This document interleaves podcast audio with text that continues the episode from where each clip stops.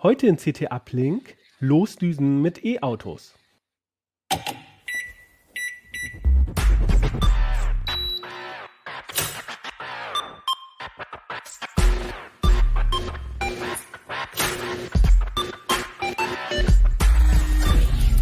CT Uplink. Hallo, ich begrüße euch zu einer neuen Folge von CT Uplink. Mein Name ist Kevan Carboni und ich bin Redakteur bei der CT. Und wir sprechen heute über E-Autos, die Technik, die Vorteile, die Nachteile und was ihr beim Kauf eines E-Autos vielleicht beachten solltet. Aber zuerst kommt die Werbung. Du bist Open Source begeistert? Komm ins Team. Die Plusline AG in Frankfurt ist auf der Suche nach IT-Talenten. Als DevOps-Ingenieur im Linux-Team arbeitest du selbstständig an komplexen Projekten im Managed Hosting-Bereich. Du hast Lust auf abwechslungsreiche Aufgaben, aktuellste Technologien, Verantwortung von Anfang an, anspruchsvolle Kunden aus allen Branchen und auf ein tolles Team? Bewirb dich glücklich auf www.plusline.net slash karriere. Das Team Plusline freut sich auf deine Bewerbung. Schön, dass ihr zum CT Uplink eingeschaltet habt. Wir haben eine neue CT, die Nummer 10. Die blenden wir auch jetzt für euch nochmal ein, äh, das Cover. Und da sind zahlreiche Tests drin, ähm, zum Beispiel XXL-Tablets und schnelle SSDs oder auch Apples Mac Studio M1, die erste Workstation mit M1-Prozessor, ähm, unter anderem dieser neue M1 Ultra-Prozessor. Den haben sich meine Kollegen genauer angeguckt. Und ähm, ich habe zum Beispiel den äh, neuen Linux Desktop GNOME 42 äh, angesehen, also die neue Version. Aber für den Uplink haben wir uns ein anderes äh, Thema geschnappt, nämlich das Titelthema E-Autos. Und angesichts der hohen Spritpreise plant ja vielleicht der eine oder die andere umzusteigen vom Verbrenner auf elektrisch. Und ähm, wir wollen mal schauen, was es dazu beachten gilt. Und dafür habe ich mir drei Experten zu ähm, elektrischen Gefährten äh, als Gäste eingeladen.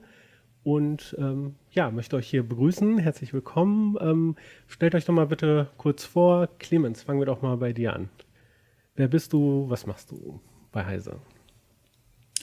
Ich bin Autor und ich schreibe ganz viel über elektrische Antriebe, weil die Leute das halt gerade sehr interessiert. Und darüber hinaus mache ich auch Einspur. Also steht gerade ein elektrischer Roller in der Garage, der BMW CE04. Ja, schön. Äh, danke, dass du dabei bist. Und ich würde dich gleich als erstes mal fragen, wann bist du das erste Mal E-Auto gefahren? Also wir definieren mal E-Auto die, die neueren Serienfahrzeuge und da bin ich das erste Mal gefahren mit der ersten Generation Nissan Leaf. Das war vor ungefähr zehn Jahren. Und ähm, das war halt von der Reichweite ungefähr so 120 Kilometer, aber der Rest war so, wie es heute ist, würde ich sagen. Also das Auto war schon sehr ausgereift. Okay, dann schauen wir später nochmal auf Reichweite und Technik. Aber als nächstes möchte ich ähm, Stefan ähm, begrüßen. Ähm, Stefan, was machst du bei CT? Hi, äh, ich bin Redakteur äh, zusammen mit Sven im Ressort Mega, mobiles Entertainment und Gadgets. Und ähm, wir machen da aber auch die Mobilitätsthemen. Das heißt, Sven und ich schreiben auch immer mal wieder über, über E-Mobilität, ob es Autos ist oder vielleicht sogar wirklich nur die Roller, die hier am Straßenrand stehen, ist egal.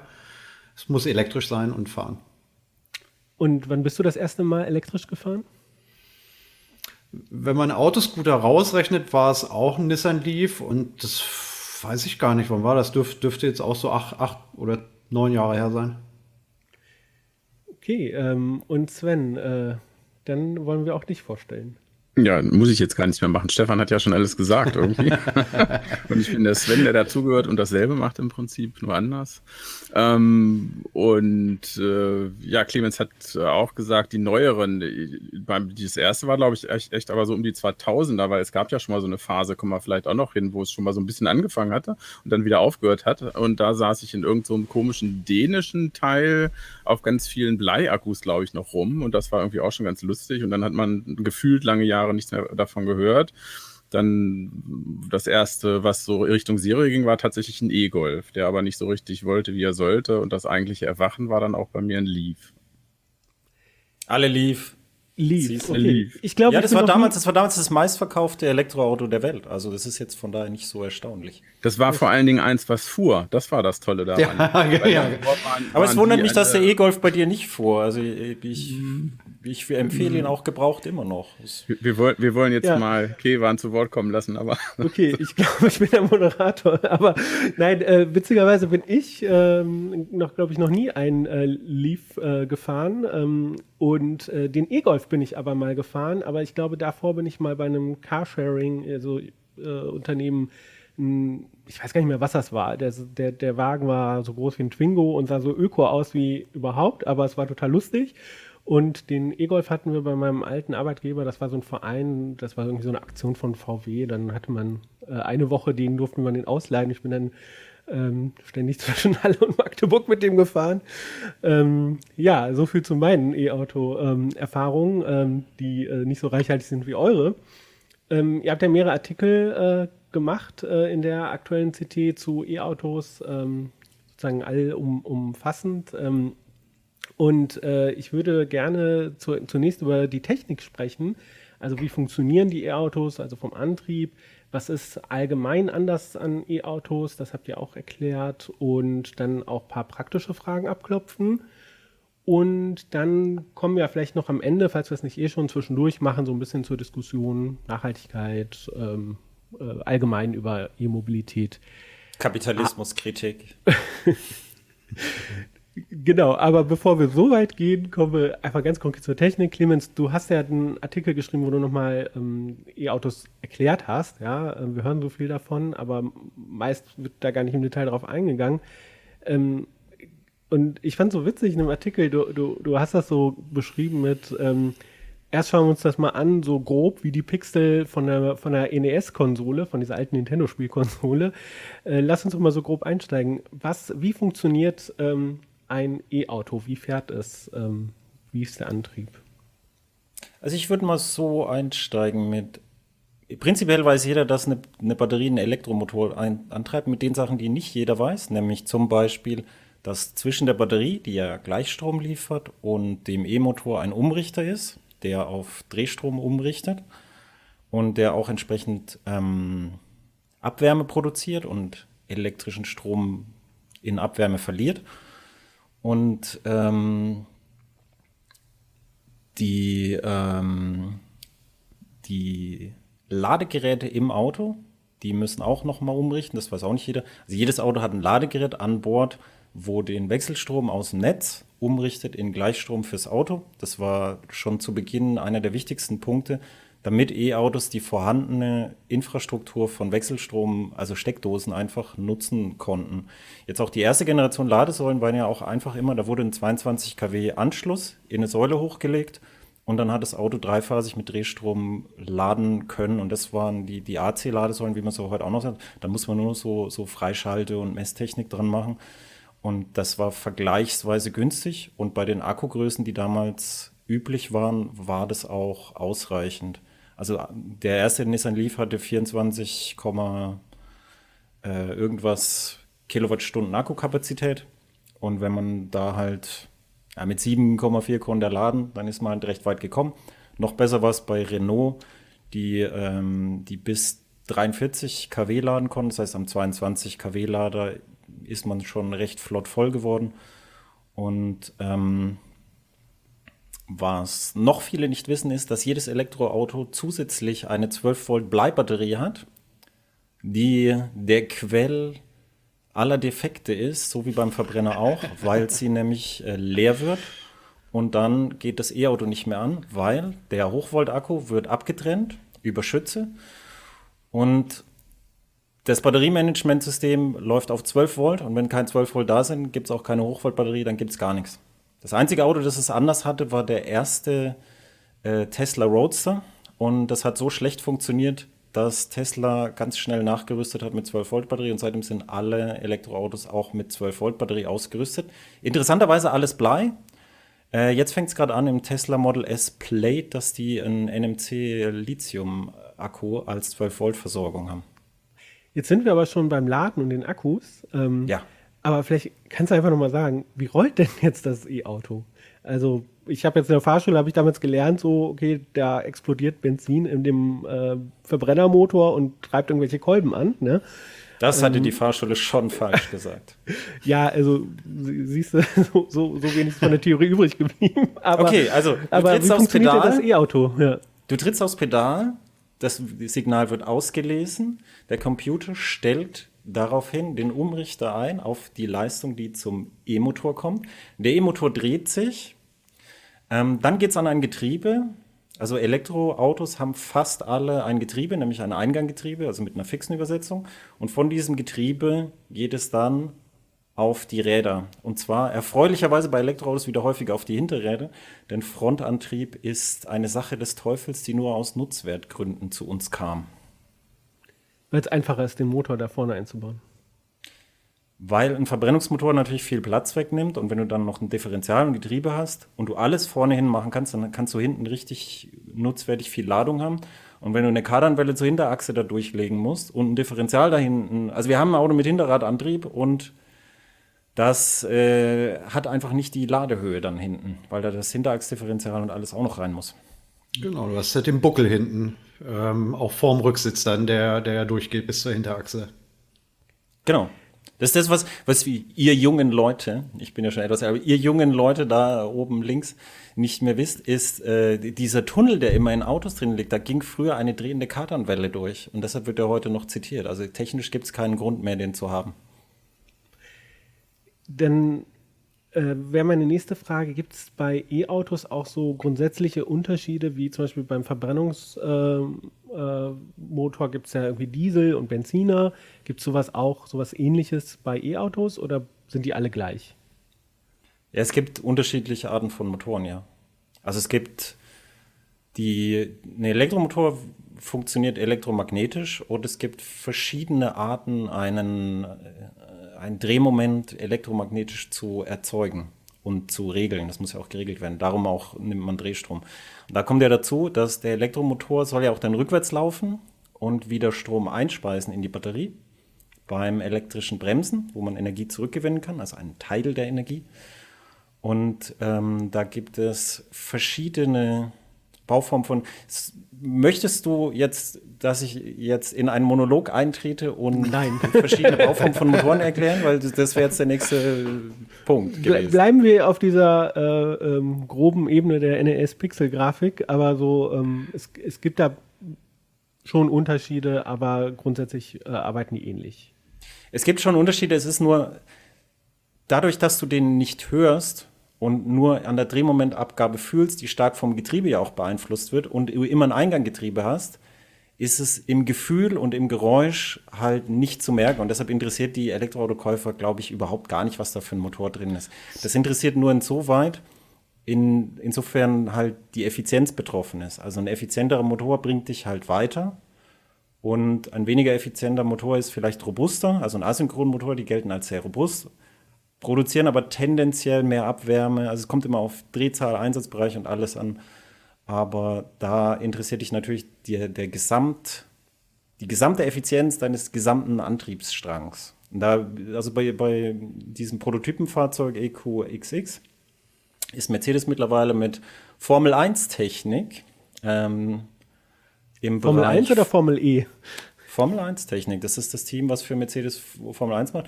Ich habe noch dazu geschrieben, dass sie wahrscheinlich mal bei Formel E angerufen haben, aber Formel E ist so ein Thema für sich. Da steigen sie jetzt aus, weil es zu wenig gucken wahrscheinlich.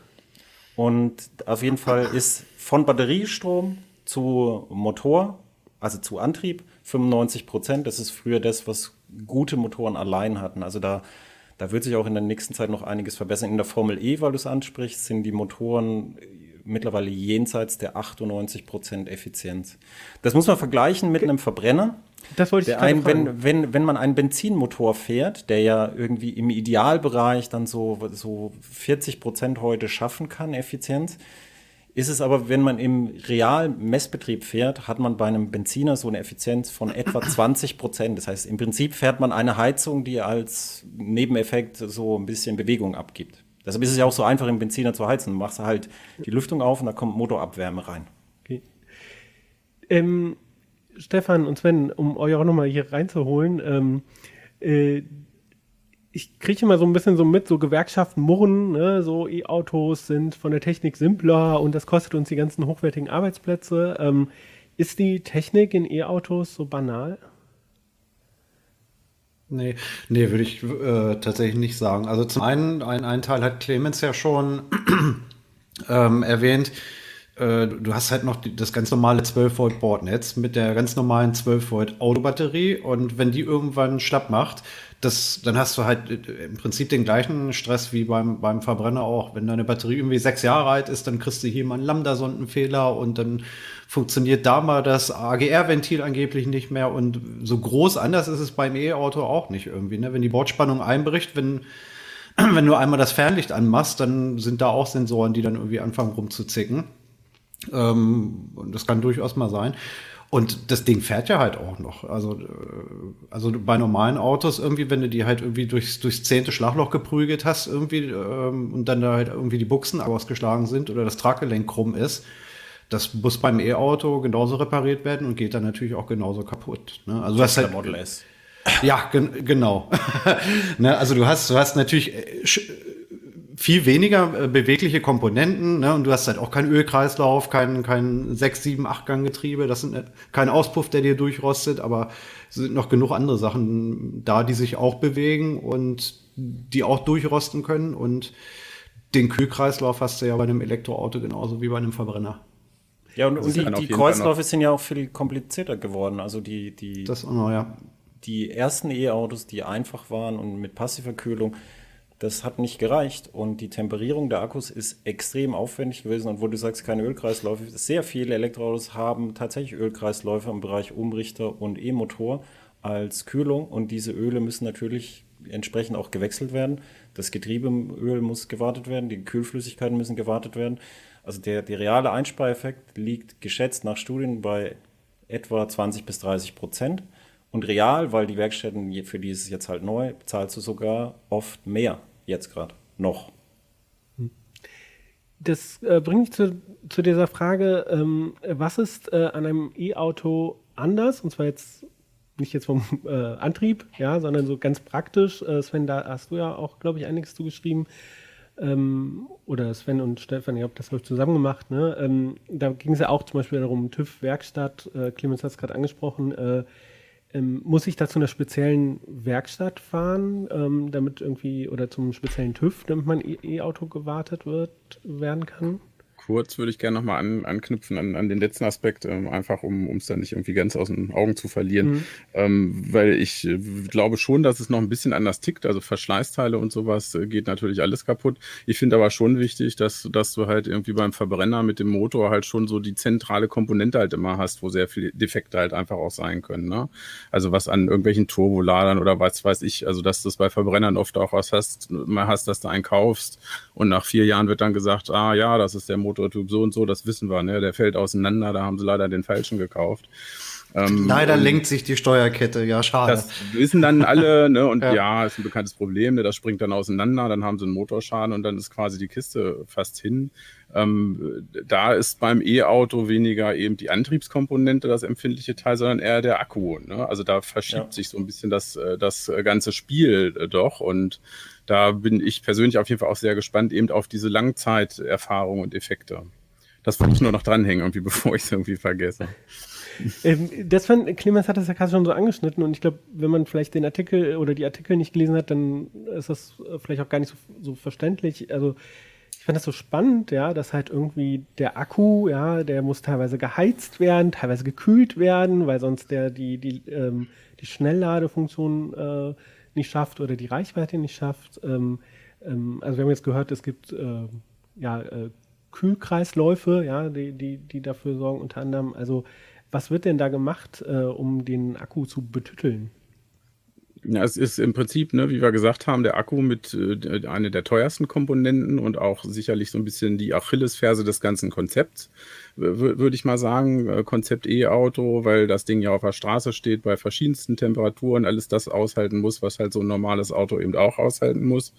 Ähm, man hat anfangs äh, angefangen, das relativ einfach alles zu konstruieren, wie Clemens gesagt hat, hat dann aber auch schnell gemerkt, dass dann in, in der Praxis das eben dazu führt, äh, dass es dann durchaus zu Problemen kommt, vor allen Dingen diese, den Reichweitengeschichten. Ähm, Akku ist eine, eine begrenzte Ressource im E-Auto, da kommt es auf jeden Kilometer an. Ähm, anfangs hat man dann gesagt, ah, wir haben ja so einen Fahrzyklus, dann sagen wir, ne, das Auto fährt im Schnitt so und so viel, die Leute kaufen das. Wenn die allerdings merken, dass es im Winter dann plötzlich nur noch halb so weit fährt, hat man natürlich ein Problem, weil sowas spricht sich rum.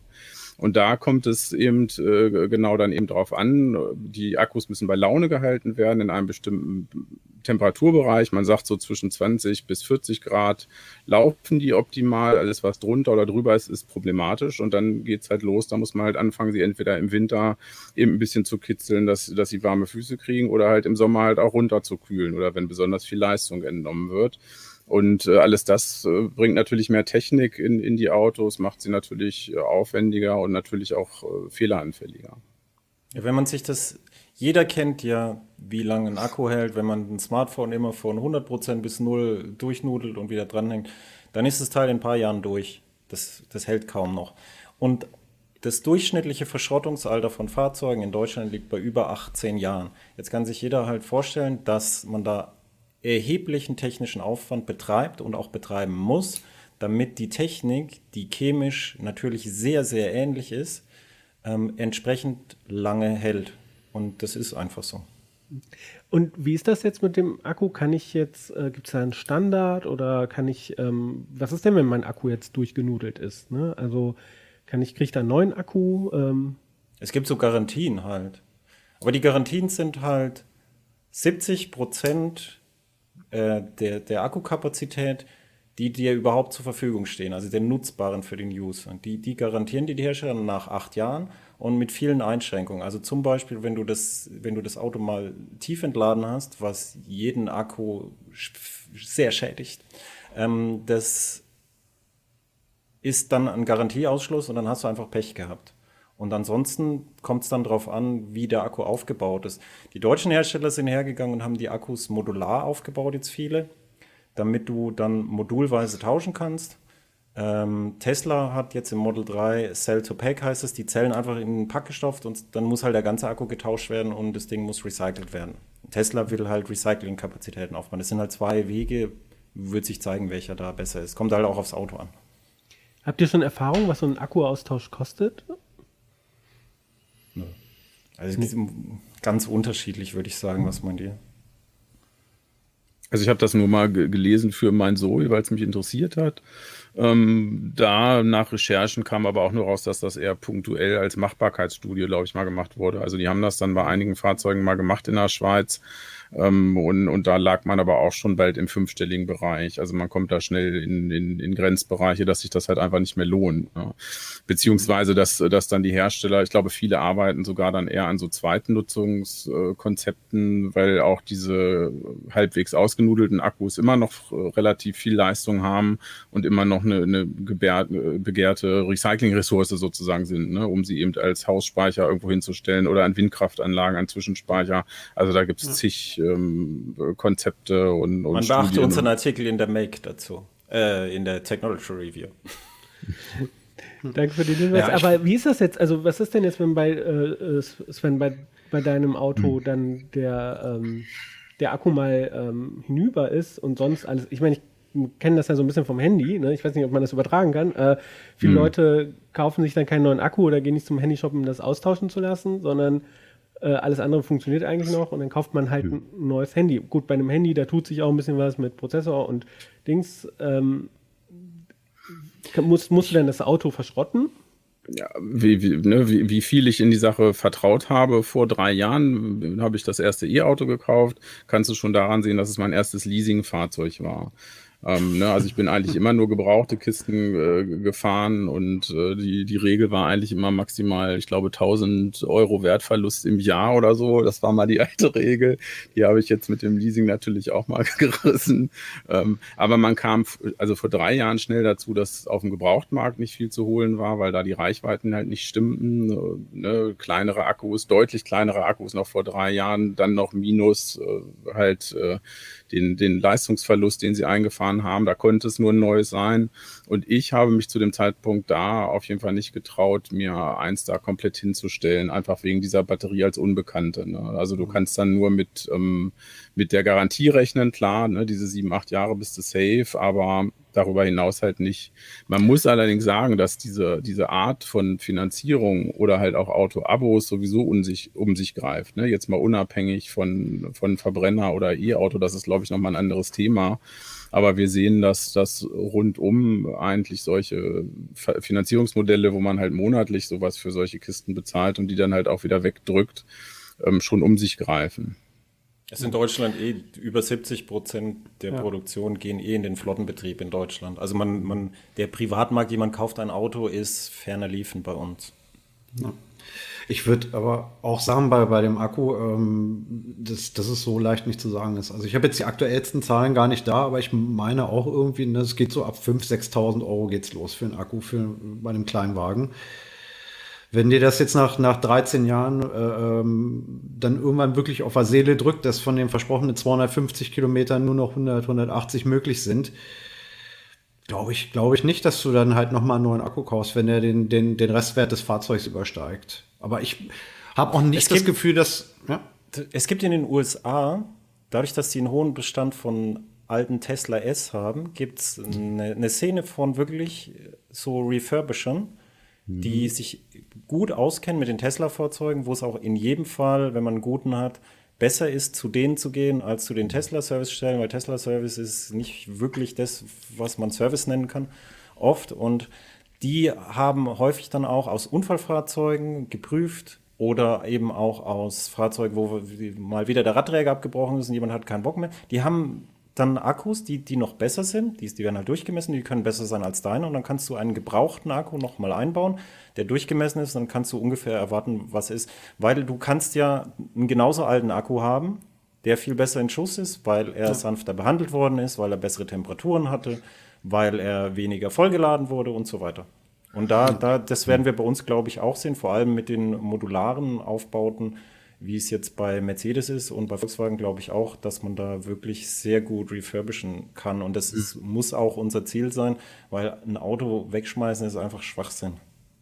Das, ist lust, lustig, weil du auch ne, wieder die nächste Parallele wieder zum Handy halt irgendwo hast. Ne? Und genauso wird es, denke ich, auch sein, wie du halt heute mit, mit dem iPhone oder halt einem Standard Samsung eben eine große Wahrscheinlichkeit hast, dass du da halt auch irgendwie in vier, fünf Jahren noch einen Refurbisher für findest. Einfach weil das so ein Feld-, Wald- und Wiesenmodell ist, wird das bei den E-Autos halt auch so sein. Ne? Also so ein Zoe oder auch ein Leaf, ne, der da halt in hohen Stückzahlen mal verkauft wurde, da wirst du wahrscheinlich auch einen Markt für haben, wo sich der Hersteller noch nicht mal selber drum kümmern muss. Ich muss mich ein bisschen entschuldigen, ich weiß nicht, ob ihr das hört, aber ich habe eine alte Funkuhr und die manchmal beschließt sie einfach, sich neu zu stellen. Das rattert so ein bisschen im Hintergrund. Ich hoffe, ihr hört das nicht. Gut. Nee, war nicht zu hören. Okay, super. Ähm, äh, dann haben wir das auch geklärt. Ähm, aber ähm, ich würde jetzt, jetzt sind wir schon wieder ne, in dieser alten Diskussion und keine Ahnung. Und ich habe manchmal das Gefühl, also ich bin ja selber nicht der Mega-Autofahrer. Ne? So, Was ist die ähm, alte Diskussion? Äh, die alte Diskussion von der Reichweite. Und da würde ich eigentlich mal sagen, so, ich meine, die meisten Verbrenner, die fahren doch sowieso nicht, äh, das, diese Reichweite, die sie können. Ne? Also lassen wir mal den Außendienstler oder jemand, der halt wirklich jeden Tag irgendwie 100 Kilometer zur Arbeit pendelt. Der, äh, die Person tut mir wegen anderen Gründen leid, ja, so, aber, ähm, aber die, die meisten Autos, da gibt es ja auch, glaube ich, Studien zu, ähm, die werden ja irgendwie im Schnitt irgendwie 30 Kilometer bewegt oder so. Und das ist natürlich der, Durch, der Durchschnitt ist aber, ein, ist aber ein falscher Wert zu sagen. Ich habe zum Beispiel, das hier ist mein Büro.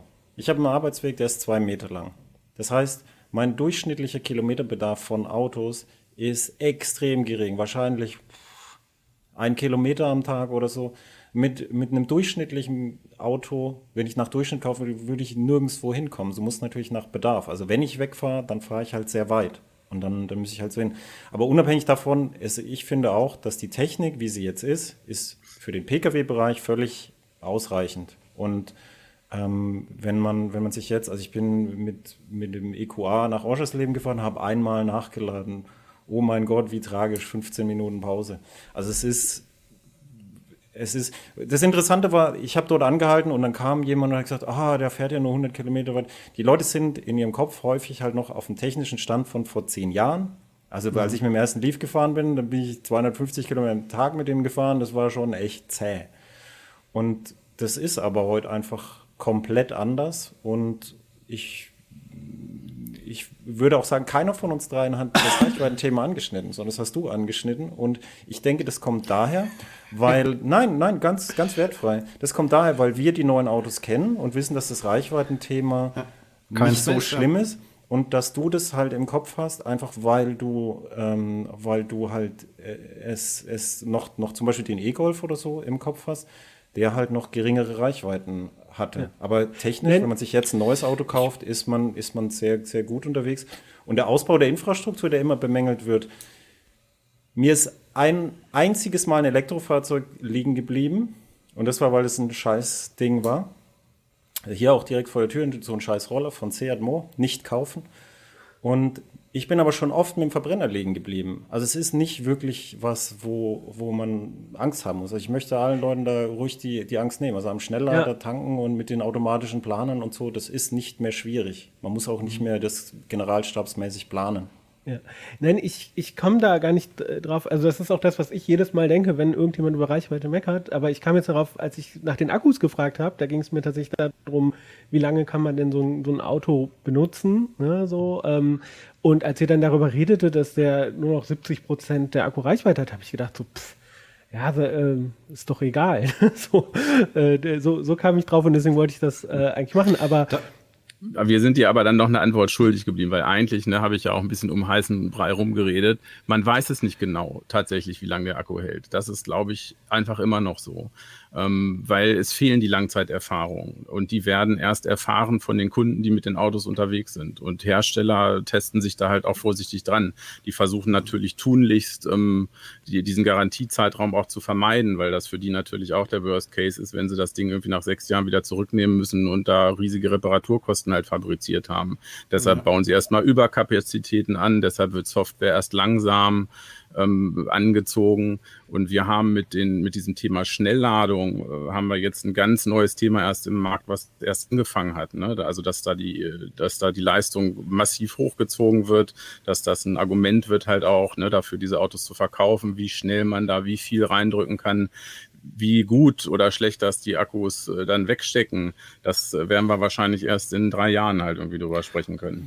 Also Wobei- die Akkukapazität, ja, du? ja, ich würde mal Stefan zu Okay, Wort dann, kommen. okay, dann mache ich kurz. Ähm, also weiß ich nicht, wenn, wenn man so in Tesla-Foren äh, mitliest, ähm, also insbesondere da, ne, also jetzt, das sind immer die Autos, die in, in sehr großer Stückzahl zusammen mit dem Leaf schon am längsten auf dem Markt sind. Und wenn ich, wenn ich das so durchlese, was da einer irgendwie über seinen zwölf Jahre alten Tesla schreibt, dann denke ich mir, okay, die Batterie ist sein allergeringstes Problem. Und ich würde, würde fast vermuten, dass das ähm, für, für viele andere Autos auch, auch gilt. ne? Also wir haben da ja vorhin mal kurz drüber gesprochen. Ähm, man, man kann die Dinger ja jetzt ja nicht eins zu eins mit einem äh, äh, Handy vergleichen, was die normalen Nutzer halt einfach auch zu Tode schinden. Ne, das wird tagsüber auf, auf 20 Prozent runtergespielt und dann steckt man es abends vorm Schlafengehen ans Ladegerät. Ähm, wahrscheinlich das mitgelieferte Schnellladegerät vom Hersteller, pumpt das in einer halben Stunde auf 100 Prozent und lässt es dann noch neun Stunden über Nacht bei 100 Prozent am Ladegerät hängen. Dann ist es halt im Arsch nach zwei Jahren. Das, aber äh, so, so sind ja die Autos nicht. Ne? Also die Zellchemie ist ja schon noch ein bisschen eine andere. Und, Ja, vor allem äh, der Akkuhub ist auch anders, ne? Genau, genau. Und es ist halt, wa- was äh, Clemens hat so zwischen den Zeilen eben schon angedeutet, mit nutzbarer Kapazität. Ne? Also wenn du dir jetzt ein Auto mit 40 kW Akku kaufst, hat der wahrscheinlich 55. So, und diese 15 kW da hinten, die kriegst du nie zu sehen. Und wenn dir das Auto sagt, ich bin zu 100 Prozent voll, ist es in Wirklichkeit wahrscheinlich nur zu 90 oder vielleicht sogar nur zu 85 Prozent aufgeladen. Ne? Und was Sven sagte, du hängst das Ding an einen Schnelllader dran. Im Datenblatt vom Auto steht, der kann mit 150 kW laden. Das macht er während des Ladevorgangs. Einmal für ungefähr fünf Minuten, wenn draußen 23,5 Grad sind. Ansonsten passt er seine Ladegeschwindigkeit auch immer, immer dynamisch an, der Wagen, dass du den Akku halt nicht, nicht wirklich zu Tode stresst, weil er halt gerade irgendwie im Winter äh, irgendwie nur ein paar Grad hat oder im Sommer, weil er schon kocht. Ne? Also, also ich, Na, also, also ich glaube, da ist, da ist viel, viel, viel Angst aus alten Tagen mit dabei. Also wenn ich ja, mir jetzt ja, ja, aber ja, okay. dann, dann lass mich da, ich würde jetzt einfach mal reingrätschen und sagen, wir machen jetzt einfach da einen Haken dran. Ne? Wir, so, äh, nein, nein, mach noch nicht den Haken dran. Die Herstellergarantie ist acht Jahre 70 Prozent netto. Das heißt, du bist dann brutto bei 65 Prozent und das ist das, was, glaube ich, die Hersteller nach den zehn Jahren, wo jetzt da im Betrieb sind, schon ganz gut wissen, dass sie das erreichen können. Damit ja. würde ich mal rechnen. Das ist, das ist konservativ gut gerechnet und dann kannst du mit schonendem Betrieb davon ausgehend immer noch besser kommen. Damit, da würde ich mich mal orientieren. Weil du kriegst es ja sowieso garantiert. Ja. Ich würde jetzt noch mal gerne darauf zurückkommen, was ist bei einem E-Auto anders? Ja, also ähm, wie ist denn das ähm, Fahrverhalten, ich glaube, alle wissen, ähm, die ähm, beschleunigen unglaublich schnell. Also ich kann, konnte mit meinem äh, äh, Öko-Carsharing-Auto damals in der Kölner Innenstadt so ein Bonzen BMW ähm, an der Ampel abziehen. Das habe ich auch nur für ein paar Meter gemacht, weil da wirklich so Bollo war und ich mir das nicht, das habe ich einmal gemacht und dann so, okay, Sachen, die ich machen wollte in meinem Leben. Äh, Nein, also ich habe nur schnell beschleunigt und äh, ich habe aber auch nur bis zu den 30. Also ich habe kurz einmal bin ich schnell weg und dann. Ich, ich wollte dich nicht verunsichern. Ich, das war ein Scherz. Aber anyway, okay, das wissen alle. Man kann die beschleunigen schnell. Aber wie ist denn das Fahrverhalten sonst? Oder was was kann man? Also ihr habt ja auch so ein bisschen in den Artikeln beschrieben, so ähm, man kann ja auch anders fahren äh, äh, mit denen. Da rekupieren habt ihr schon angesprochen. Also da durch Bremsen sozusagen den Akku wieder aufladen ein bisschen. Könnt ihr was dazu sagen? Also was macht euch vielleicht auch Spaß beim E-Autofahren? Soll ich anfangen? Stille? ja, ja nee, also ich kann, ich, an, ich, ich, kann, ich kann, ich kann anfangen. Also was, was äh, ich tatsächlich wirklich, wirklich gerne mag, da bin ich ein bisschen bei Clemens. Ich mag Heckantrieb und ich mag einen niedrigen Schwerpunkt. Also wenn du das richtige E-Auto hast, kannst du, kannst du die echt irgendwie, also wirklich, wirklich nett durch eine Kurve durchprügeln. Das macht, das macht irgendwie schon Spaß. Ähm, grundsätzlich, äh, klar, ne? also das, das äh, ähm, volle Drehmoment aus dem Stand. Ähm, das ist, wenn, wenn du eine Ampel wirklich einmal, einmal so einen Kick-Down-Sprint äh, machst, das macht schon Bock. Das lässt du dann halt natürlich irgendwann bleiben, weil es halt auch unheimlich viel verbraucht. Aber, aber äh, also dieses, dieses sanfte, gleichmäßige aus dem Stand raus beschleunigen, ähm, wo, wo du halt auch im Prinzip gar keinen, gar keinen Leistungsabriss hast. Ne? Du hast ja auch keine Schaltunterbrechung, wenn es ein Einganggetriebe ist. Also wenn du aus dem Ort rausfährst, du drückst da bei 50 auf den Pinsel oder wenn du auf der Autobahn fährst von mir aus und, und latscht da durch, dann das Ding hört nicht auf zu ziehen, als ob da irgendwie wie bei so einem Segelflugzeug, was an der Winde in, in den Himmel gezogen wird. Also das, das macht schon Bock und das ist halt einfach laut oder nahezu lautlos dabei. Das ist schon echt sehr, sehr nettes Fahren. Clemens, was macht dir Spaß beim E-Autofahren? Oder was, was nimmst du mit so vom Fahrverhalten? Ja, also dass E-Autofahren Spaß macht, haben ja viele gesagt. Und ich glaube, ein Aspekt ist, es ist halt einfacher. Dadurch, dass es nur einen Gang gibt und das Drehmoment immer da ist, also nerd, nerd, nerd. Äh, was ein bisschen traurig ist, ist, finde ich, äh, für Leute, die wirklich jetzt, was weiß ich, wenn du Rennstrecke fahren willst oder Nordschleife oder so, es gibt nur ein Auto, nee, zwei Autos, wo du überhaupt Fahrhilfen ausschalten kannst. Das heißt, wenn du wirklich schnell fahren willst, also nicht nur so, ich drehe mal aufs Gas und dann regelt das Auto irgendwas, sondern auf der Rennstrecke schnell fahren willst, dann gibt es eigentlich nur den Porsche Taycan, den es auch mit reinem Heckantrieb gibt. Sehr äh, empfehlenswert. Ähm, und interessanterweise den Ford Mustang Mach-E, bei dem man das auch abschalten kann. Ich hoffe, sie behalten das bei, weil der ADAC hat sich beschwert, das Auto wäre wär nicht sicher genug irgendwie. Und was ich außerdem schade finde, ist natürlich, du brauchst den Akku. Der Akku hat eine geringe Energiedichte im Vergleich zu Benzin. Und die Teile sind alles sackschwer. Es gibt keine leichten, coolen Sportautos. Und Porsche wird jetzt den 718, also ihre Mittelmotormodelle in der nächsten Generation elektrisch bringen. Und da sagen sie, sie, sie, sie hoffen, dass sie unter 1600 Kilo kommen. Das ist halt der Bereich von einem GT-Wagen früher gewesen. Das ist halt weit, weit, weit weg von Leichtbau. Kommen wir von den Sport-E-Autos äh, zum Zoe. Ähm, was magst du, Sven, am Fahren mit deinem Wagen? Ja, Front oder Heck ist mir tatsächlich egal. Ich habe nochmal überlegt, ähm, von wegen einfacher oder mehr, mehr Spaß würde ich Clemens äh, auch widersprechen, was die Hand, Handschaltung angeht. Das macht mir tatsächlich immer noch Spaß. Also Verbrenner mit Handschaltung zu fahren, macht mir Spaß. Verbrenner mit Automatik, wie es ja heute eigentlich eher üblich ist, da würde ich echt sagen, bin ich fürs Leben versaut oder ist man auch fürs Leben versaut weil egal, selbst wenn die halt kolossal übermotorisiert sind, nervt mich halt dieses Weggeschalte und dieses Ge Gejaule von den Gängen und dass ich dann nicht so die Kontrolle habe und für diese Schaltwippen bei den automatischen bin ich zu doof. Das kriege ich immer nicht gehandelt. Gerade wenn man äh, richtig ackern muss bei Kurvenfahrten oder so in Bergen, was ja auch Spaß macht irgendwo. Da macht mir das mit dem Handschalter tatsächlich auch noch mehr Spaß als mit dem E-Auto. Aber ansonsten eben dieses, ne, die, die, diese Kontrolle zu haben, wenn das Gaspedal, kommen wir vielleicht auch noch tatsächlich mit dem äh, Motor direkt verbunden ist, was leider auch nicht bei allen E-Autos der Fall ist, dann hast du echt einfach so dieses Gefühl, dass, dass du halt da mit dem Fußtipp halt das Ding halt irgendwie voll unter Kontrolle hast und bei voller Rekuperation dann halt auch dementsprechend abbremst und noch ein bisschen Energie dazu bekommst. Den, und die Stille, hatte ich, die ja. fällt mir auch immer noch auf. Den, dem, dem Punkt habe ich eben, ja, die den, Stille, den Punkt hat, Achso, jetzt habe ich Sven zweimal unterbrochen. Ähm, das mit der äh, Energierückgewinnung, ähm, das, das habe ich eben tatsächlich noch äh, vergessen. Also was ich sogar wirklich am allergeilsten finde, mal abgesehen von dem, von dem flinken Anzugsverhalten, ist, ähm, ich liebe es, wenn die Dinger äh, einen One-Pedal-Mode haben. Also es, äh, bei einigen kannst du die Rekuperationsstärke ja einstellen, äh, in der Nähe vom Schalthebel oder am Lenkrad und manche haben sogar einen One-Pedal-Drive. Äh, wenn du diesen Modus einschaltest und nimmst den Fuß vom Fahrpedal, heißt es ja jetzt, ist ja kein Gaspedal mehr, dann äh, verzögert das Auto halt wirklich so stark, dass hinten die Bremslichter schon, schon angehen und so, als ob man bei einem Verbrenner so mittelstark auf, aufs Bremspedal treten würde. Und wenn du halt ein bisschen vorausschauend fährst ähm, dich ein bisschen dran gewöhnt hast und abschätzen kannst, wie stark das Auto verzögert, wenn man den Fuß vom Gas nimmt, dann kannst du das halt wirklich, äh, also wirklich über hunderte von Kilometern auch im innerstädtischen Verkehr ähm, einfach fortbewegen, ohne ein einziges Mal bremsen zu müssen. Also ich sehe, die Ampel wird gelb, dann gehe ich schon langsam vom, vom Gas runter und die letzten zehn Meter komplett und das Auto bremst dann halt runter bis zum Stillstand. Das ist mega entspanntes Fahren. Also gerade im Stop-and-Go-Verkehr ist das richtig, richtig nett.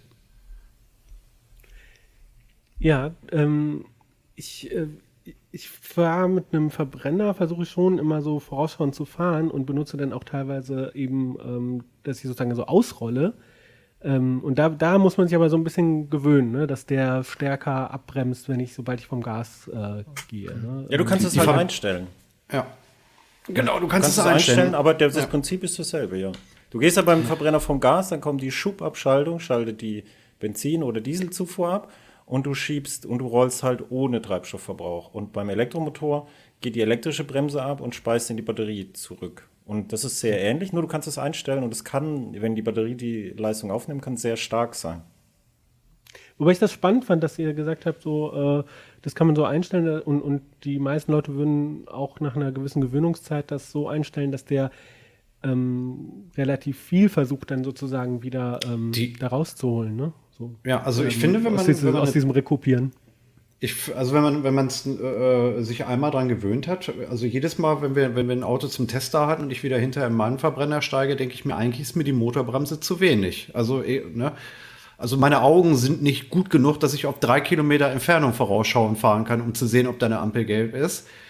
Ähm, wenn, ich, wenn ich jetzt hier im Stadtverkehr sehe, da vorne ist jetzt rot und ich nehme den Fuß vom Gas, ja, dann hat sich meine Geschwindigkeit, bis ich an der Ampel ran bin, von, von 50 vielleicht auf 43 verringert und ich muss dann ja trotzdem noch mechanisch bremsen. Ne? beim E-Auto kann ich es halt einfach viel besser dosieren und sehe dabei halt sogar noch, ähm, wie die Restreichweite äh, Anzeige halt manchmal sogar noch ein, ein Kilometer wieder dazu ploppt, weil ich weiß, ja geil, das ist halt jetzt im Akku ge gelandet, die äh, Bewegungsenergie und ist halt nicht an den Bremsscheiben in Wärme verdampft.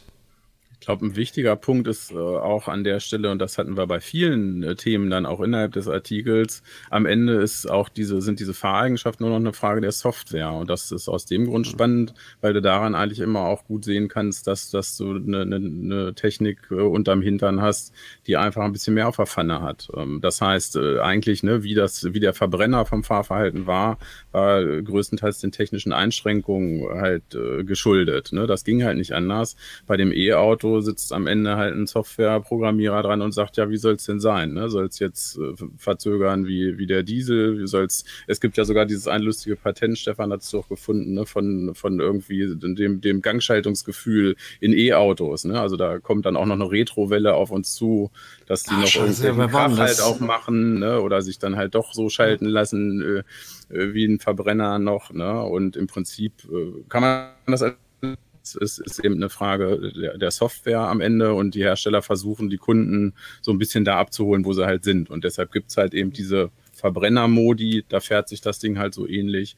Oder man kann halt auch versuchen, das voll auszureizen. Bei manchen Fahrzeugen. Bei allen ist das gar nicht möglich. Ne? Manche Hersteller also ich, ich, muss auch einmal meinen mein Standard-Rent nochmal loslassen. Ne? Dieses, wir orientieren uns am Verbrenner. Äh, geht ja sogar so weit, dass die meisten halt diese unsägliche äh, Kriechneigung haben irgendwie. Ich bin, bin ja ein ganz großer Verfechter davon, dass ein Auto niemals losfahren darf, außer man tritt auf das entsprechende Pedal.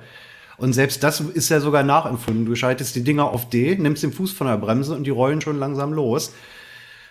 Ne, also der anachronistischer Schwachsinn, den man halt nur eingebaut hat, künstlich eingebaut hat, kann man damit sich die Kunden ja, der, der nicht, bei, nicht bei allen. Nicht bei, Nein, nicht bei allen. Tatsächlich, tatsächlich gibt es da keine Standards, das ist spannend. Ne? Also man, das ja. ist tatsächlich, äh, ne, das, äh, da muss man ganz genau reingucken oder muss so ein Ding eigentlich auch fahren, ähm, weil da, da, der eine macht so, der andere macht so. Ne? Manche packen es in Fahrmodi rein, manchmal kann man die Rekuperation an Schaltwippen am Lenkrad einzeln justieren. Ne? Ja. Mal hast du einen anderen Fahrmodus. Also das ist alles noch so ein bisschen im, im Umbruch tatsächlich. Außerdem die, die, die Leute, die dann, die dann dann sagen, hier, das muss so sein und man muss die Leute abholen.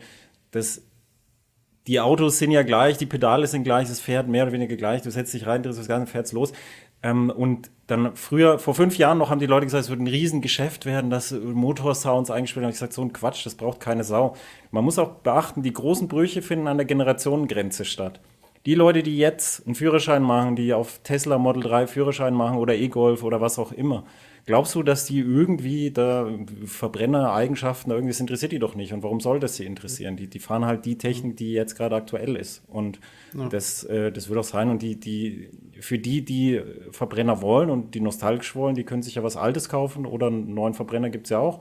Wird es auch noch einige Zeit geben, können sie, ja, können sie ja machen. Es gibt ja für alle genug zum Überkonsumieren. Wie, wie hast du das genannt, Stefan? Kriechmodus? Kriech, Kriechneigung, ja. Kriechneigung, Kriech. genau. Äh, da, da, also das kann ich auch noch mal ich weiß, eine so ein halboffizieller Begriff. Ne? Das ist halt äh, technisches Relikt hier aus aus Wandlerautomatikfahrzeugen. Ne? Die, die Scheiben dann im Ölbad, da war es dann halt vor ESP-Zeiten schwierig, dass die Dinge halt wirklich stehen geblieben sind, ne? wenn der Motor gedreht hat. Und das wurde schon bei Autos mit DSG äh, dann irgendwann übernommen, völlig zu un, also künstlich reinprogrammiert. Außer dass es die Scheiben kaputt reibt, bringt es nichts. Und bei E-Autos gibt es den Blödsinn halt jetzt auch. Ja, da kann ich dann vielleicht noch mal eine meiner schlimmen Anekdoten erzählen. Ähm, ich äh, bin äh, mit einem E-Auto gefahren, den ich auch wieder beim Carsharing sozusagen ausgeliehen hatte. Das heißt, ich, ich kenne ganz viele Autos, ja, so, aber nicht gut, ja, weil ich immer ein anderes Auto fahre. Und ähm, natürlich lohnt sich jetzt für irgendwie eine Stunde Carsharing-Auto fahren auch nicht irgendwie das Handbuch zu lesen und zu gucken, was man wo einstellen kann und ähm, hatte jemanden zum Bahnhof gebracht und das E-Auto ist ja so leise und ich dachte, ich hätte es ausgemacht. Und dann gibt es ja bei diesen E-Autos ja auch nicht so den Schlüssel, also das hätte ich tatsächlich gerne, so einfach so einen, diesen Zündschlüssel, dass ich so irgendwas drehe und wegziehe und bin dann ausgestiegen und das Auto fuhr plötzlich weiter und ich musste schnell wieder reinspringen, bevor. Und da war ich doch ganz froh, dass mir kein Unfall passiert ist. Ähm, genau, also mit dieser scary Geschichte ähm, würde ich gerne eine kleine Pause machen. Wir reden gleich dann nochmal über äh, Software und andere Technik von äh, Aspekte von E-Autos, aber vorher müssen wir nochmal einmal kurz Werbung machen. Du bist Open Source begeistert? Komm ins Team. Die Plusline AG in Frankfurt ist auf der Suche nach IT-Talenten. Als DevOps-Ingenieur im Linux-Team arbeitest du selbstständig an komplexen Projekten im Managed Hosting-Bereich. Du hast Lust auf abwechslungsreiche Aufgaben, aktuellste Technologien, Verantwortung von Anfang an, anspruchsvolle Kunden aus allen Branchen und auf ein tolles Team? Bewirb dich glücklich auf www.plusline.net slash karriere. Das Team Plusline freut sich auf deine Bewerbung. Ihr habt ja schon erwähnt, dass man viel mit Software in E-Autos machen kann, also auch das Fahrverhalten oder ähm, wie sehr der Akku geladen wird oder wie viel Stromkapazität. Das kann man ja auch teilweise einstellen. Ähm, mich würde interessieren, ähm, wie ist denn das eigentlich mit dieser Softwareseite? Ähm, wo sind da, wo seht ihr da die Vorteile und ähm, wo sind da auch ähm, die Probleme? Zum Beispiel gibt es da so eine Update-Problematik? Ich würde gerne einsteigen, ja. wo du, wo du, wo du äh, gesagt hast, irgendjemand hat vorhin gesagt, die, die Fründe der Autohersteller und unsere Industrie und so. Wir haben schon vor 2010 den Fall gehabt, dass die Wertschöpfung von Software, die von Hardware überschritten hat bei Autos. Das heißt, die Autohersteller schreiben massiv Software und entwickeln massiv Software. Und das ist nichts Neues mit E-Autos, das war schon vorher so. Und das wird auch so weitergehen. Wir haben jetzt bei Mercedes die, die ersten Zulassungen für Level 3 Fahrautomatisierung. Und da brauchst du richtig Rechenleistung und da brauchst du richtig große Teams, die das entwickeln. Und da wird auch weiterhin sehr viel Wertschöpfung stattfinden. Und da werden Was wir heißt auch. Level 3? Level 3 heißt, das Auto fährt in einem klar definierten Bereich selbsttätig und gibt an den User zurück, wenn es nicht mehr klarkommt. Das heißt, auf bestimmten Autobahnabschnitten fährt das Auto völlig allein. Du kannst YouTube gucken und ähm, das, die Übergabezeiten sind festgelegt. Das ist natürlich lang genug. Die, das gibt dir dann, ah, deine, in zwei Minuten kommt deine Ausfahrt, mach dich mal bereit. Und wenn du dann eingeschlafen bist oder was weiß ich, sonst ein Problem hast, dann, ähm, dann das Auto fährt dann nicht die Ausfahrt runter, sondern es stellt sich auf den Standstreifen und schaltet die Warnblinkanlage an, weil es für den Bereich das nicht gut genug kann. Okay. Level 3 ist halt in so bestimmten okay. Bereichen. Ja, denn also genau, das autonome Fahren ist halt in verschiedenen Leveln gegliedert. Ne? Also eins ist dann halt äh, Spurhalteassistent und fünf wäre Auto hat kein Lenkrad und keine Pedale mehr, weil es selber fährt. Ja. Und die Stufen dazwischen sind halt einzelne Abstufungen. Genau. Ich wollte das nur einmal kurz klären, weil dieser Begriff äh, sozusagen da war, aber den äh, Topf äh, autonomes Fahren wollte ich jetzt gar nicht aufmachen. Ähm, da könnten wir eine ganze Sendung zu füllen. Mich würde noch mal interessieren, also das ist natürlich nicht auf E-Autos beschränkt, also ähm, ähm, aber da sieht man es, glaube ich, noch so am deutlichsten, dass irgendwie vieles sich mit einem Touchscreen einstellen lässt. Ähm, ähm oder andere Sachen halt irgendwie übers äh, Soft Software sozusagen geregelt werden, wo man früher vielleicht teilweise ähm, so einen Drehregler hatte, so oder einen Schalter mhm. oder einen Knopf und teilweise einfach auch natürlich Funktionen, die man vorher einfach nicht hatte, wie Infotainment oder sowas. Ähm, ähm, wie seht ihr das? Oder diese großen Displays, die sozusagen die ganze Armatur übernehmen oder so? Ähm, was ist die Frage? Ich, wie, wie wir es finden, glaube ich, oder? Ja, genau. Also, wie gesagt, ja. Also bin ich ganz hin und her gerissen. Ähm, also äh, Sven, Sven und ich schon, schon wirklich interessante Erlebnisse gehabt. Also ich glaube, das Problem ist so ein bisschen, also man kann Tesla durchaus dankbar sein, dass sie das ganze E-Auto-Thema salonfähig gemacht haben. Ne? Also die haben das echt aus so einer, aus so einer blöden Öko-Ecke irgendwie rausgeholt und zu einem Lifestyle-Produkt gemacht. Das ist nett. aber, aber diesen, diesen riesen Touchscreen da in der Mitte, wo ich teilweise nicht mal, nicht mal den verdammten Scheibenwischer einschalten kann, ohne auf irgendeinem Display rumzutatschen, geht, geht mir wirklich massiv auf den Geist. Und es steht und fällt halt damit, wie gut es ist irgendwie. Ne? Also ähm, ich fand jetzt ähm, das, das äh, Android Automotive, was, was Google äh, da in, in den Poster reinbaut und jetzt künftig halt auch noch in, in andere ähm, Fahrzeuge, da finde ich es ganz nett als Sven und ich den ersten ID3 gefahren sind und haben versucht, dem Navi ähm, zu sagen, dass wir zum Hauptbahnhof möchten, äh, haben, mussten wir rechts ranfahren, weil wir vor Lachen nicht mehr konnten, was dieses Auto aus einer einfachen Anfrage wie, wie Route zum Bahnhof am Ende gemacht hat. Also ich, ich glaube, das kann man nicht im Auto festmachen, aber du hast es natürlich tendenziell irgendwie bei E-Autos, habe ich immer das Gefühl, dass das dann auch immer gleich Spielwiese ist für, für die ganzen Designer und Softwareentwickler. Und es muss alles irgendwie nach Future aussehen. Das nervt mich manchmal ein bisschen. Also ich finde es auch geil, wenn man dem E-Auto nicht ansieht, dass es ein E-Auto ist. So. Darf einfach auch für, für mich gerne wie ein Auto aussehen. Aber was, was sollen meine Nachbarn sonst denken? Also meine Solaranlage, mein E-Auto. Ich will schon, dass sie das sehen. ja, klar, das ist ja auch teurer. ja, wobei das jetzt alle mit, mit blauen Designelementen ausgestattet sind, ist, glaube ich, inzwischen jetzt auch nicht mehr so. Ne? Ganz so weit draußen hängt es vielleicht nicht mehr. Also ich nee, aber, aber es gibt, es gibt ja, es gibt ja keine, es gibt keine E-Autos, die eine gemeinsame, wenn ein E-Auto eine gemeinsame Plattform im Verbrenner hat, ist es immer entsprechend gestaltet. Es sieht nicht gleich aus. Mhm. Es muss sich ja, natürlich, der höhere Preis muss auch irgendwie, ne, das muss auch zeigen, ne, ich habe eins, ne, so, es ist ja, ein natürlich. E-Auto. Ne? Es ist wertfrei, es ist nicht keine Kritik, ja. es, der, der, Mensch will das ja. natürlich zeigen, verstehe ich auch. Das war kein Witz oder keine Kritik.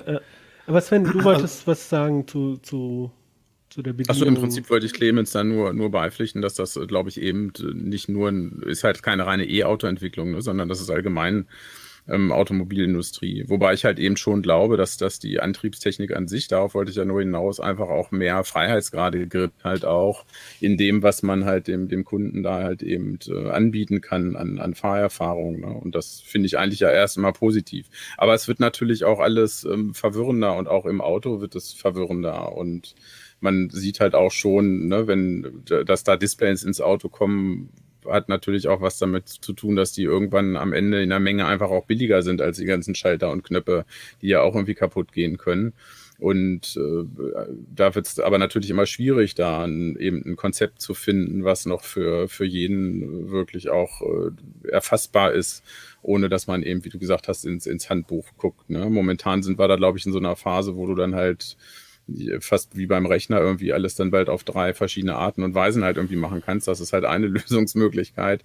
Ähm, ich kann mir vorstellen, dass sich da aber auch einiges äh, fängt mit, mit der Zeit. Ne? Also, dass sich da einfach neue Standards etablieren, wenn man einfach ein paar Jahre da ins Land ziehen lässt.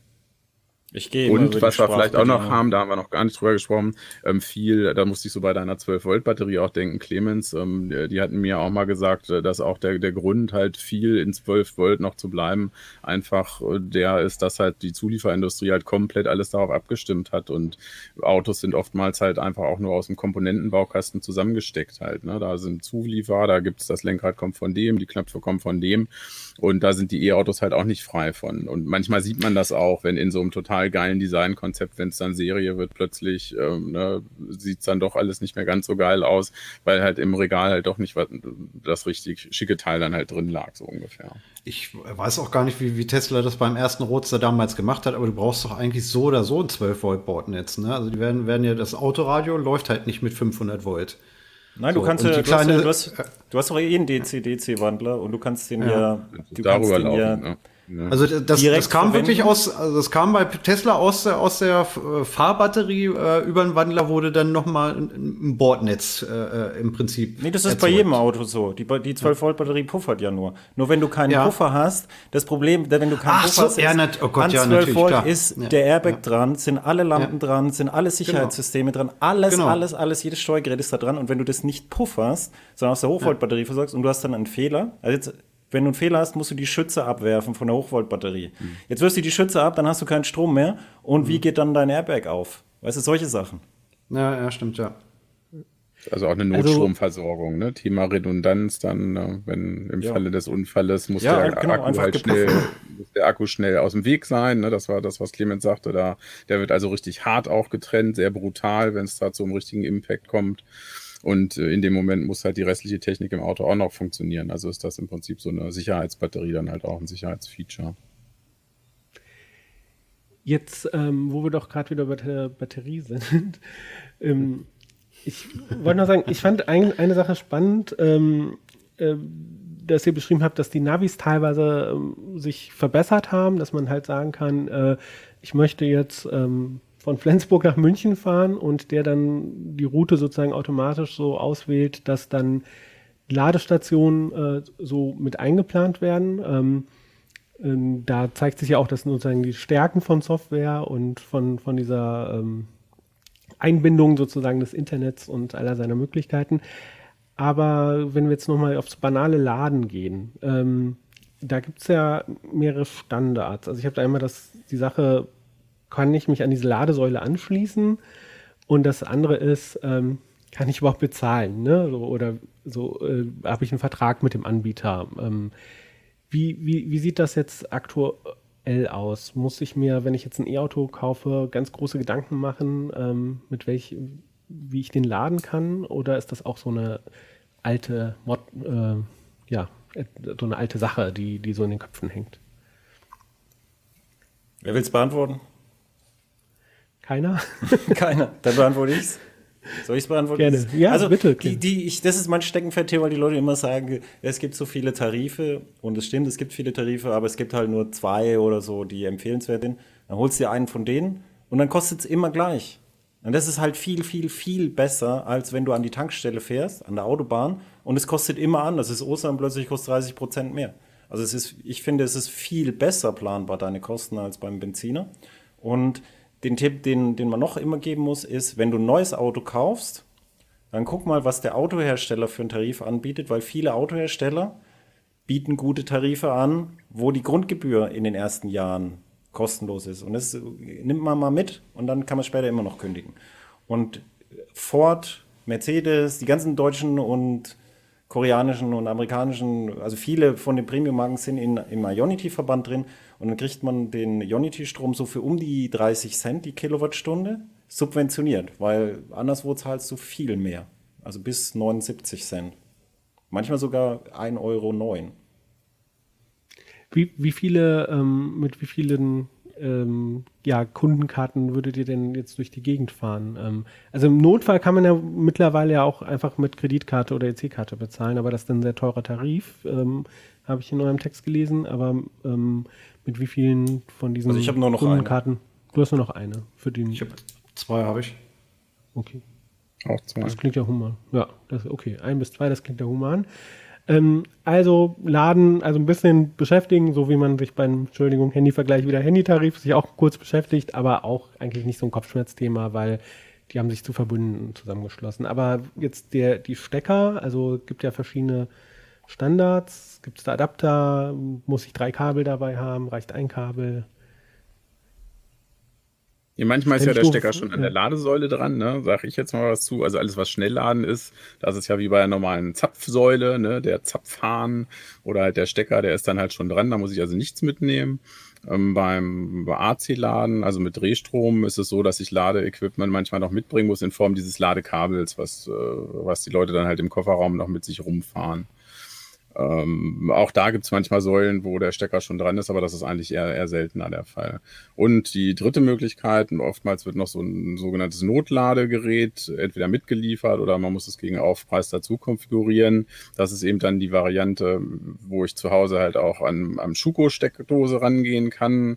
Da ist halt aber Obacht äh, geboten, weil viele von den Installationen zu Hause eben für Dauerbelastung nicht ausgelegt sind. Das heißt, da muss ich zuerst mal mit dem Elektriker in Kontakt gehen, muss das überprüfen lassen. Das ist äh, kein Problem. Es muss halt nur gecheckt werden, weil ansonsten halt Brandgefahr besteht, weil so, so lange normalerweise in der Höhe keine Ströme da durchfließen und sich das erhitzen kann.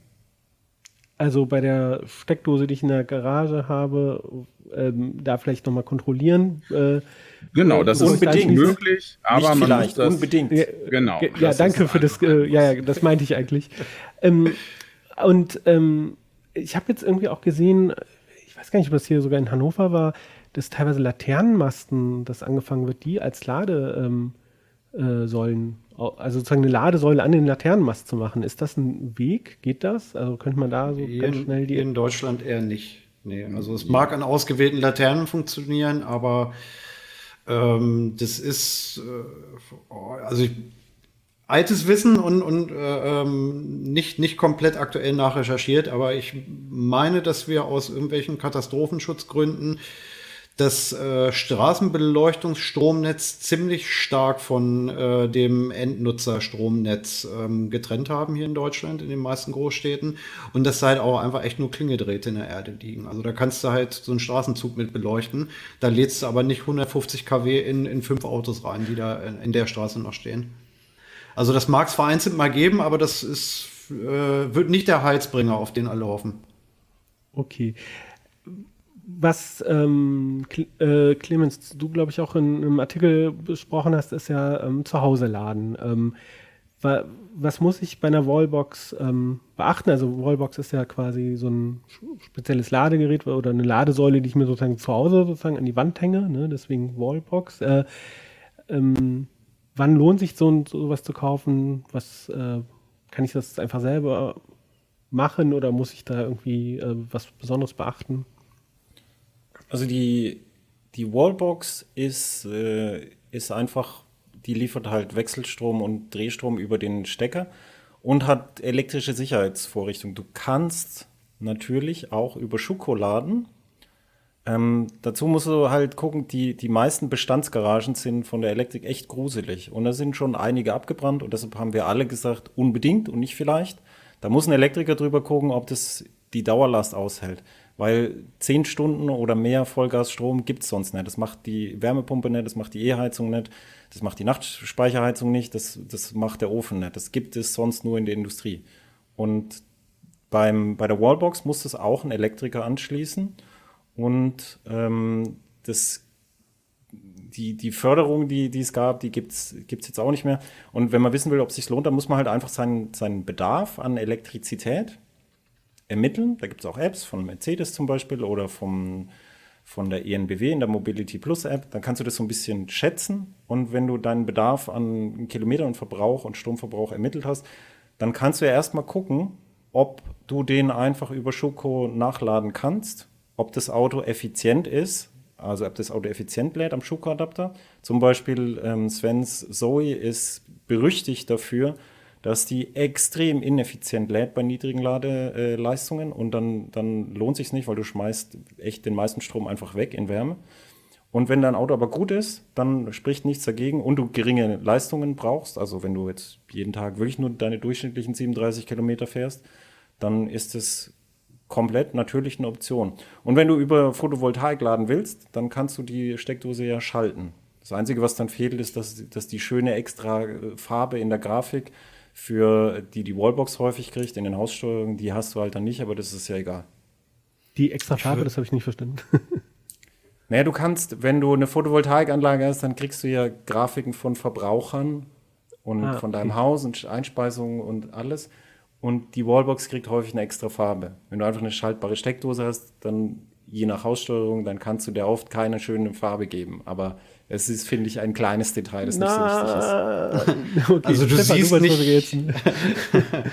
ja, also ich war, war tatsächlich, Clemens, Clemens hat eine ganz nette Beispielrechnung ähm, auch aufgemacht in dem Artikel, ähm, ab, ab wann sich äh, eine Wallbox lohnt. Ähm, und ich fand es für mich tatsächlich einigermaßen erstaunlich. Man geht ja irgendwie immer nur so von, von seinem persönlichen Mobilitätsbedürfnis auf. Und wenn man es immer so schwarz auf weiß vorgerechnet bekommt, ich war ein bisschen erstaunt, wie viel wie viele Leute eigentlich locker auch ohne Wallbox auskämen, ohne, ohne dass es ihnen wehtäte. Ne, also, das machen auch viele Leute, ja. Ja, ja. Weil also einfach man, aus, man aus denkt, Kostengründen. Ja, aber ich glaube, in vielen Köpfen ist so drin, oh, da muss ich mir jetzt irgendwie für, für äh, teuer Geld Auto kaufen und dann muss ich mir noch mal irgendwie 5.000 bis 10.000 Euro für eine Wallbox ans Bein binden. Und da lohnt sich, lohnt sich Clemens Beispielrechnung oder, oder die Apps, auf die er verwiesen hat, wirklich, wirklich mal nachzuvollziehen. Also ich würde sagen, dass da sehr viele Leute dann zu dem Ergebnis kommen, oh ne, brauche ich gar nicht. Dann lasse ich jetzt einmal einen Elektriker hier über die Abzweichdosen in der Garage gucken, dass ich mir die Bude nicht abfackle und dann lade ich den halt einfach in der Steckdose auf. Und das geht bei dem, bei sehr vielen Leuten, ohne ähm, dass sie dann morgens los wollen und sehen, oh, erst 30 Prozent im Akku. Wobei der Elektriker meistens sagen würde, irgendwie er legt ein neues Kabel, ne, wenn er eine Garantie mhm. geben will, dann guckt er nicht nur, sondern sagt, das müssen wir neu machen und dann wird er wahrscheinlich auch gleich sagen, dann machen wir auch einen Querschnitt, dass wir eine Wallbox setzen können. also, ne, also gut, ja, auch diese stimmt, steckdose ja. kann halt auch ein teurer Spaß werden. Ne? Man muss es halt einfach tun, man kommt dann halt nicht da drum rum. So ist es halt. Genau, die Details ähm, finden sich dann im, im Artikel. Ich würde jetzt ähm, vielleicht zum Schluss nochmal einfach euch fragen, ähm, was wünscht ihr euch denn, was sich zum, im, zum Thema E-Mobilität oder E-Autos verbessern soll? Also ganz gleich, ob von der Technik her oder von den politischen Rahmenbedingungen oder was die Hersteller machen müssen oder von der Infrastruktur. Was sind eure Wünsche ähm, zu Sachen E-Mobilität, E-Autos? Sven, vielleicht fangen wir mit dir an. Das Wichtigste wäre aus meiner Sicht irgendwie ein dezentralisierteres Vorgehen bei der Ladeinfrastruktur, weil ich da so den Eindruck habe, dass das im Moment so ein äh, Spielgrund für die großen Player ist, äh, die sich die Körper einhauen und sehr viel investieren, um da in Zukunft halt auch noch vorne dabei zu sein. Und aus meiner Sicht ist diese E-Geschichte halt aber auch eine Geschichte von Dezentralisierung. Und äh, Strom gibt es an vielen Stellen, das Netz ist groß und da würde ich mir mehr Ladepunkte wünschen. Stefan, wie sieht es bei dir aus? Ich, äh, also ich würde mir tatsächlich immer noch bisschen mehr Reichweite zu einem kleineren Preis wünschen. Also ähm, tatsächlich alle E-Autos, die ich haben möchte, kann ich, kann ich mir einfach schlichtweg äh, noch nicht leisten. Und wenn man im Bereich kommt, wo man sagt, ja, zu dem Preis würde ich mir einen Neuwagen anschaffen, dann bin ich so an dem Punkt, dass ich sage, ja, aber, aber 240 Kilometer ist mir dann doch zu wenig. Also ich warte tatsächlich noch, noch auf, auf äh, den ultimativen Akku für mich. Und ähm, für die äh, Momente, wo du diese Reichweite brauchst, dann zum Beispiel ein E-Auto zu mieten? Ich brauche, das, das ist ja der Punkt. Ich brauche den nicht mal. Es ist halt einfach. Ähm, das ist halt einfach irgendwie eine psychologische Sache irgendwie. Ne? Wenn ich, wenn ich mal einen Verbrenner volltanke und der zeigt mir dann irgendwie knapp 1000 Kilometer Reichweite an, dann denke ich mir, ja, na, jetzt schön hier. So, und wenn du ein äh, E-Auto volltankst ähm, und das zeigt dir dann irgendwie 300 Kilometer an und dann machst du die Heizung an und dann sind es nur noch 270 und dann denkst du, ah ja, okay, morgen wollte ich noch dahin und nächste Woche müsste ich ja noch hier hin, dann muss ich auf jeden Fall noch mal einen Ladestopp einplanen. Aber das ist halt vielleicht mein Ding, weil ich die nicht zu Hause laden kann. Also das hat mir vorhin auch, auch eigentlich noch gefehlt irgendwie. Das, äh, ich glaube, dass wenn man ein E-Auto zu Hause laden kann, es viel weniger einschränkt, als die meisten glauben. Ich glaube aber auch, wenn man es nie zu Hause laden kann, so wie ich, dann ist es doch noch eine ganz eckige lästiger, als, als man glaubt. Da musst du eine riesige Batterie kaufen, da hast du den richtigen ja. Riecher. Damit es halt ja. kein Geschiss wird. Ja. Ne? Also das, deswegen, natürlich fahre ich so gut wie nie 240 Kilometer am Stück. Ich habe aber auch keine Lust, mein Auto alle zwei Tage dann hier irgendwo im, im Stadtgebiet an, an der Säule aufzuladen. Und dann teilweise zahlst du da mittlerweile auch Standgebühr. Das heißt, ne, ich fahre hier drei Straßen weiter, hänge die eine, eine Säule von den Stadtwerken und muss mir dann Wecker stellen, dass ich nach zwei Stunden wieder hinlatsche und das Auto zurückhole mir nochmal ein paar Plätze suche. Das, das ist alles Kacke, da habe ich das noch keine Lust zu. Verstehe ich absolut. Ähm, dann ähm, äh, frage ich noch Clemens, was wünschst du dir, ähm, was sich verbessern muss? Ich wünsche mir ein Umdenken, das viel zitierte Umdenken, nämlich wir haben, ich war jetzt bei der Präsentation vom Mercedes EQS SUV, dreieinhalb Tonnen Hässlichkeit. Es ist einfach, wir haben Verkehrsemissionen auf dem Niveau der 90er und zwar einfach, weil wir alle Effizienzgewinne vernichtet haben in immer größeren Autos, in immer mehr Ausschreibungen, immer mehr Extra, in immer mehr Überkonsum.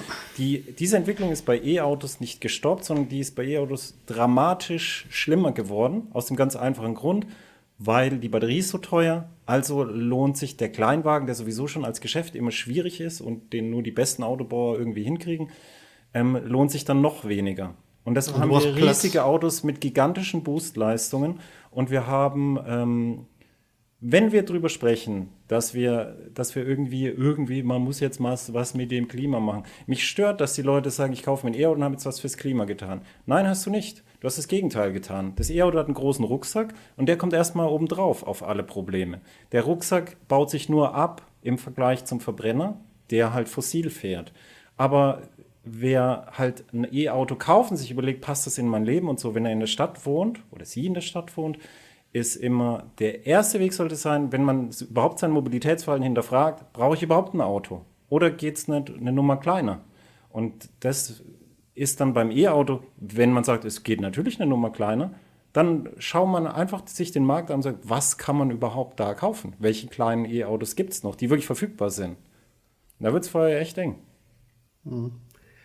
Ja, ähm, da äh, brennst du bei mir offene Türen ein, Clemens, weil ähm, ich ähm, habe ja auch kein Auto und ich benutze es ja eigentlich nur mit Carsharing. Zum Beispiel ähm, in Köln mache ich das, weil wenn ich ähm, da von, meinem, von meiner Mutter zum Altersheim von meinem Vater fahre, da brauche ich halt mit den Öffis, was ich gerne machen würde, eine Stunde. Das ähm, Leihfahrradsystem, was es früher gab, was ich benutzt habe, ist quasi ja, kaputt gespart und ähm, es ist dann einfacher, mich in so ein Carsharing ähm, Auto zu setzen, stationsloses ähm, und mit dem Verbrenner da lang zu fahren. Wobei ich mittlerweile auch öfters so ein E, ähm, äh, so eine E-Vespa, so ein E-Moped ähm, verwende. Das finde ich dann ist ja auch eine Form von E-Mobilität. Aber ja, sonst ist meine Lieblings-E-Mobilität tatsächlich der ICE. genau. Ja. E-Mobilität würde uns nicht retten. Das muss jedem bewusst sein. Dann mit diesem Appell ähm, würde ich äh, vielleicht Schluss machen, weil eigentlich jetzt ähm, mein Ansinnen am Ende so einen, so einen großen Topf aufzumachen, aber eigentlich nochmal gut, dass, dass das erwähnt wurde. Da, da kann er sozusagen, könnt ihr da draußen drüber nachdenken. Immer schön mit ähm, einem Downer rausschicken. Ja, ich finde das gar nicht so ein Downer, sondern das ist so etwas, so, was man mitnehmen kann. Ähm, ansonsten, ähm, wie gesagt, ich fand die Texte in, in der CT10 22 zu ETAUS wirklich spannend. Da steht nochmal ganz detailliert, äh, wie die Technik funktioniert, ähm, was man bei Wallboxen beachten muss. Auch zum Beispiel Tipps zum Thema Gebrauchtkauf, E-Autos. Ähm, ähm, ja, schaut, schaut da rein. Und ach, was ich total nett fand, das kann ich ja das vielleicht. Das E-Auto-Quartett zum Ausschneiden. Ja, ja, ja, ja, ja, ja. Ähm, na, jetzt, das ist der Vorführeffekt. Ja, ich, ich äh, habe mir extra so ein, so ein Lesezeichner gemacht. So, so viel Zeit muss sein. Also hier ist nochmal das ähm, Quartett, sieht man. Ich äh, versuche es mal so in die Ka Kamera zu halten. Aber nicht zum Ausschneiden, das war ein Witz. Genau, ja, es ist leider nicht zum Ausschneiden, sondern es war auch ein nettes Gimmick gewesen und für die ähm, Leute, die den ähm, Podcast lauschen, ja, ähm, äh, schaut einfach, äh, schnappt euch eine CT, schaut rein, ähm, ist es ähm, und ähm, ja, guckt mal, welches E-Auto sozusagen, welche Kriterien da äh, euch zusagen oder nicht. Und ansonsten schreibt uns doch gerne ähm, einen Kommentar so, ähm, oder eine, eine Mail per, äh, an uplink.ct.de oder unter das Video Feedback äh, zum Thema E-Mobilität. Also was reizt euch an äh, E-Autos ähm, im positiven wie im negativen? Ähm, seid dabei human miteinander in der Diskussion, entweder hier im Forum oder bei YouTube und natürlich, wie gesagt, auch per E-Mail. Und ein bisschen Feedback haben wir auch bekommen zur Sendung letzte Woche. Da war ich ja zu Gast. Achim hat moderiert. Das Thema waren die besten Passwortstrategien und Zwei-Faktor-Authentifizierung. Und da hat zum Beispiel ähm, Benito F 2009 äh, auf YouTube geschrieben, ähm, dass er nur noch drei Passwörter im Kopf hat, dank Passwortmanager. Den Rest macht wie ein KeyPass XC. Und ähm, der generiert er auch die Passwörter automatisch. Ähm, nur bei so Security Keys wie Fido, YubiKeys, äh, da ist er noch unentschlossen, weil was ist denn, wenn man einen Stick dann gerade zu Hause liegen hat ähm, oder das Teil kaputt geht und ähm, man ist jetzt irgendwie, ja, bei Passwörtern kommt man halt in Spanien auch noch an ein, ein Passwort ran. Ähm, und True Leader hat im Heise-Forum geschrieben, ähm, dass er fand, dass wir das Thema ein bisschen verharmlost haben. Ähm, ich hatte ja gesagt, so ein bisschen IT-Security-Denken wie, ähm, wie, wie ein gutes Fahrradschloss, ne? nicht so absolute Sicherheit. Ähm, er meint halt, äh, es ist halt eben nicht damit abgetan, dass es nicht für Wikileaks gedacht ist und Sicherheit sollte nicht nur für den Spam-Beifang oder Fischer-Beifang sein, sondern halt auch, wenn zum Beispiel Arbeitskollegen äh, ja einen Mobben oder ähm, Stalker oder äh, wütende Ex-Partner und so weiter und so fort. Also das sollte man auch bedenken und da gebe ich recht. Ähm, ähm, Finde aber einfach so Security erstmal nicht so CIA-mäßig zu denken, sondern genau auch solche Fälle. Ne? Also erstmal was für IT-Sicherheit zu machen, ganz praktisch und pragmatisch, anstatt zu sagen, ach, ähm, ist zu kompliziert, mache ich nicht. Ähm, also danke nochmal für diesen kritischen Input. Ähm, und ähm, ja, Bob van Kniepenberg, ich hab, hoffe, ich habe es richtig gesagt, schreibt in YouTube äh, oder fragte, wie das denn sei mit den Passwortmanagern, die in den Browsern eingebaut sind, also zum Beispiel bei Firefox oder Chrome. Und ähm, da ist äh, mein Tipp, wie gesagt, das Hauptkennwort festzulegen, da, damit den Passwortmanager vom Browser zu schützen, weil sonst liegen dort die Passwörter mehr oder weniger offen drin. Und ähm, bei Firefox verschlüsselt er das dann halt mit diesem Hop-Kennwort und ähm, man kann da auch die Synchronisierung verwenden, weil die dann halt auch quasi verschlüsselt ist ähm, und die Sachen bei Firefox auf dem Server verschlüsselt abgelegt sind und das Ganze lokal entsperrt wird. Ähm, wenn ich mich nicht täusche, ähm, nagelt mich nicht drauf fest, ist es, glaube ich, bei Chrome ähm, so, dass man dieses Synchronisieren schützen kann, aber leider der Passwortmanager lokal das ähm, nicht ausreichend absichert. Ja, deswegen würde ich nur den Firefox ähm, Passwortmanager verwenden. Das ist auch besser als nichts, aber am besten halt natürlich einen externen Open Source Passwortmanager. So viel zu eurem Feedback. Danke. Ähm, und ähm, damit ähm, ja, würde ich mich gerne verabschieden, auch von meinen Gästen. Vielen Dank, dass ihr da wart. Vielen Dank für die rege Diskussion und eure Erfahrungen zum Thema E-Mobilität. Und ähm, an die Leute da draußen, die jetzt zuhören, zuschauen, ähm, ja, äh, schaut auch bei unseren anderen Podcasts rein. Ähm, Clemens macht äh, einen Podcast zu Die Hupe, richtig? Ähm, da könnt ihr auch mal da könnt ihr auch mal lauschen oder ähm, bei CT. Aber der ist sehr hörenswert. Jetzt mach ihn nicht schlechter, als er ist. nein, nein, ich finde das ein sehr, sehr Nee, nee, weil, weil, Nee, ich, äh, ich, es ging an Clemens, weil er meinte, da sind auch viele ja, Downer ja. drin. Und dann habe ich gesagt, er soll nicht so schlecht reden, seinen eigenen Podcast. Der ist schon hörenswert. Ich, ich packe das hier für den trockenen Humor, den Clemens heute schon mehrfach demonstriert hat. Äh, genau, also schaut beim äh, Podcast Die Hupe von Clemens vorbei oder bei CT 3003. Danke an meine Gäste, danke an euch da draußen. Einen schönen Tag, eine schöne Woche und bis zum nächsten Mal. Ciao. Ciao. Ciao.